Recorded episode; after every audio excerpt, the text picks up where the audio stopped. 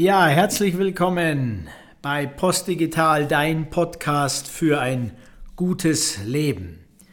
Und wir machen weiter im Advent 2020 mit den praktischen Impulsen zu den Geboten aus dem Buch Postdigital Mensch, wie wollen wir leben? Und wir sind weiter auf der Seite 259 fortfolgende. Und ich lese jetzt den Abschnitt euch weiter vor und werde euch dann ein paar praktische Impulse geben heute zu dem Thema Wissen und Urquellen der Erkenntnis. Um eine aktive Rolle in der digitalen Transformation einnehmen zu können, möchte ich einerseits auf dem aktuellen Stand der Entwicklung sein, andererseits brauche ich einen guten Abstand dazu, um intuitiv die richtige Vorgehensweise zu sehen. Substanz ist dabei wichtiger als die Menge der Informationen. Dazu erweitere ich meinen Erkenntnishorizont, indem ich mich bewusst in den drei Feldern erstens Reflexion meiner Instinkte, zweitens Wissen und drittens Intuition weiterentwickle. Dafür gehe ich auch zurück zu den Urquellen der Erkenntnis, studiere und meditiere diese und übersetze diese Urweisheiten in praktische Anwendungen für die moderne Welt. Also in diesem praktischen Impuls geht es darum, wie ich eine eigene intuitive Meinung mir aufbauen kann, die aber kombiniert ist auch mit Wissen und wissenschaftlichen Fakten, Theorien und diesen Wegen. Und äh, dazu möchte ich euch einfach mal ein paar Namen und Quellen nennen, die, mit denen es sich lohnt, sich auseinanderzusetzen. Also für uns im Westen ist eins klar, die Bibel ist das Buch der Bücher. Das Neue Testament und die ersten fünf Bücher Mose des sogenannten Alten Testaments, auch erstes Testament genannt, zu lesen und zwar am besten angeleitet zu lesen mit jemand, der helfen und unterstützen kann, wie man die Bibel heutzutage liest, ist sicherlich eine der entscheidenden Urquellen unseres westlichen Denkens. Wenn wir uns damit befassen wollen, wie die asiatische, die östliche Welt äh, denkt, dann wäre es das Tao Te King von Lao Tse. Man könnte sagen, das ist die Bibel des Ostens. Ja? Und wenn wir dann in die moderne Zeit gehen und etwas besser versuchen zu verstehen, was ähm, hinter diesen beiden Welten steckt, dann ist sicherlich für uns im Westen mit Anselm Grün dem Benediktinerpater aus Münster-Schwarzach, dem meistgelesenen christlichen Autor, eine optimale Adresse, um diese Art des Wissens zu verstehen. Und in der östlichen Welt sind es natürlich die Lehren Buddhas, die uns ja in millionenfacher Form mittlerweile äh, auch schon angeboten werden und auch viele Menschen gibt, die sich diesen Gedanken, mit diesen Gedanken auseinandersetzen.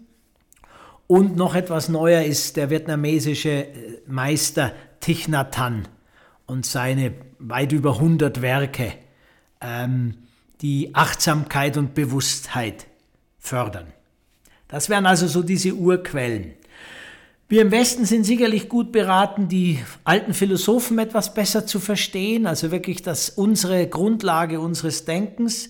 Dort könnte ich euch ein Buch empfehlen von Wilhelm Weihschädel, die philosophische Hintertreppe. Da setzt er sich mit den 30 bis 40 wichtigsten philosophischen Strömungen auseinander und äh, ist ein guter Einstieg, um unser westliches Denken aus philosophischer Sicht ähm, zu begreifen. Ich würde allen, die, das noch nicht gemacht haben, aber auf der anderen Seite vielleicht recht spirituell sind und, und auch schon eine relativ hohe Intuition haben, empfehlen, sich mit den Grundlagen unseres modernen Staatswesens auch auseinanderzusetzen. Also was nach der Aufklärung so alles passiert ist. Und da ist sicherlich für uns in Deutschland, in Europa Max Weber äh, das Standardwerk, um Bürokratie zu verstehen. Und dann würde ich Niklas Luhmann und die Systemtheorie empfehlen. Oder Einführungen in die Systemtheorie, weil dann begreift man tiefer, wie eine moderne Weltgesellschaft funktioniert, wie ein moderner Staat funktioniert. Und nimmt gewisse Dinge, die zum Beispiel auch aus der Bürokratie kommen, nicht so persönlich und kriegt damit einen etwas erweiterten Blick auf die Frage der eigenen Machbarkeit als Mensch, in Relation zu dem, was Systeme leisten können und wo ihre Grenzen sind. Wer dann noch weitergehen will und etwas ähm, philosophischer, dem kann Ken Wilber empfohlen werden. Ken Wilber in Boston am MIT und seine integrale Theorie. Ein wildes Konstrukt, aber eben eine, eine doch starke Weltenerklärung. Wir bei Postdigital nehmen ja Ken Wilber unter anderem für unser integrales Bewusstseinsmodell. Jo, und dann natürlich, äh, wenn man will, äh, Rudolf Steiner und die Anthroposophie ist eine spannende Quelle, um die Welt zu verstehen. Ähm, dort empfiehlt sich mit jemand, äh, sich unterstützen und einführen zu lassen auch. Auch hier haben wir Kontakte, also kommt auf euch, auf uns zu, wenn ihr da tiefer gehen wollt. Und wenn wir jetzt in die Neuzeit gehen, dann wären es eben diese Urquellen. Wer hat diese Urquellen gut äh, verinnerlicht und, und kann sie beschreiben? Eckhart Tolle wäre wahrscheinlich hier der Meister der Meister. Eine neue Welt, sein erstes Standardwerk. Und äh, wenn wir die weibliche Seite nehmen wollen, würde ich Byron Katie empfehlen. Äh, eine, auch eine erleuchtete. Ähm, und ihre praktische Anwendung mit The Work, 40 Jahre lang Byron Katie, ähm, sicherlich eine wertvolle Quelle. Und wenn wir jetzt mal drauf schauen, wer hat denn dieses mystische Urwissen indigener Völker und so weiter etwas tiefer verarbeitet, dann landen wir bei Bruce Lipton, ähm, der stark aus der ja, Quantenmechanik und Quantenphysik äh, Dinge ableitet, selber Biologieprofessor gewesen und dann natürlich die ganzen Grundlagen von Einstein, Werner Heisenberg, Schrödinger, John von Neumann, Heinz von Förster und so weiter ähm, fließen ja in diese quantenphysikalische Weltdeutung ein. Und ähm, im deutschsprachigen Raum wäre hier Hans-Peter Dürr zu nennen. Sehr spannend, was er uns für Einblicke geben kann. Und jetzt wieder im englischsprachigen Raum ähm, gäbe es äh, Greg Braden und sein Buch im, im Einklang mit der göttlichen Matrix. Also Greg versucht Wissenschaft und Spiritualität zusammenzubringen und das ist eine wichtige Kraft jetzt fürs 21. Jahrhundert. Und wer es noch etwas praktischer auf eigene Lebensmanifestationen ähm, anwenden will, für den wäre Dr. Joe Dispenza eine gute Adresse. Joe Dispenza ähm, leistet ganz starke praktische Energie- und Meditationsarbeit und, und hilft wirklich mit, Dinge in die Umsetzung zu bringen. Jo, wenn wir jetzt nochmal äh, so ein paar Quellen nehmen wollen, die ein bisschen unkonventionell sind und trotzdem Wissenschaft und Spiritualität und Weisheit zusammenbringt, dann wäre es im deutschsprachigen Raum der Rüdiger Dahlke äh, mit seinem Buch Krankheit als Symbol der Seele oder auch die Schicksalsgesetze. Und ähm, ein ähm, sehr interessanter Zugang ist auch über Dr. Alberto Villoldo. Villoldo hat über 30 Jahre lang in, ähm, mit Schamanen, mit indigenen Völkern zusammengelebt und hat deren Weisheits- und Heilungslehren, sage ich einmal, praktisch erlebt, übersetzt und für die westliche Welt in praktisches Verständnis getragen. Das wäre vielleicht noch ein Buch, das ich euch empfehlen kann.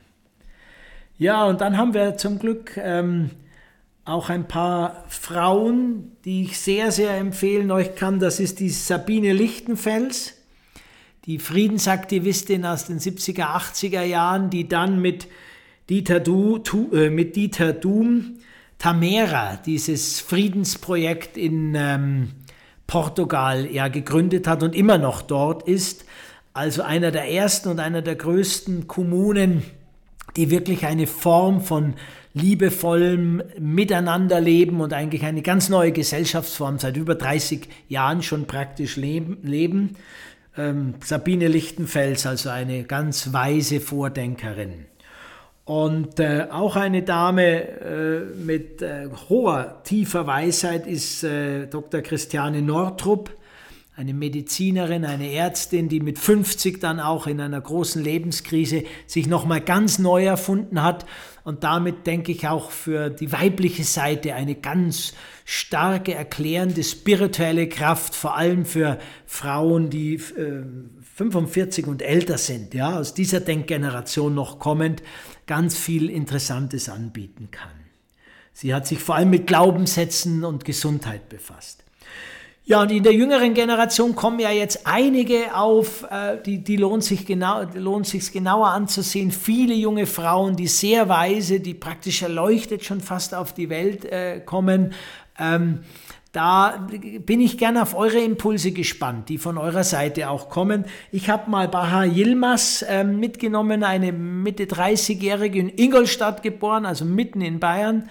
Und Baha ist ähm, ist eine Vertreterin der jungen äh, Spiritualität und der Kraft der Frauen dieser Generation. Es gäbe viele andere Namen noch ähm, zu nennen.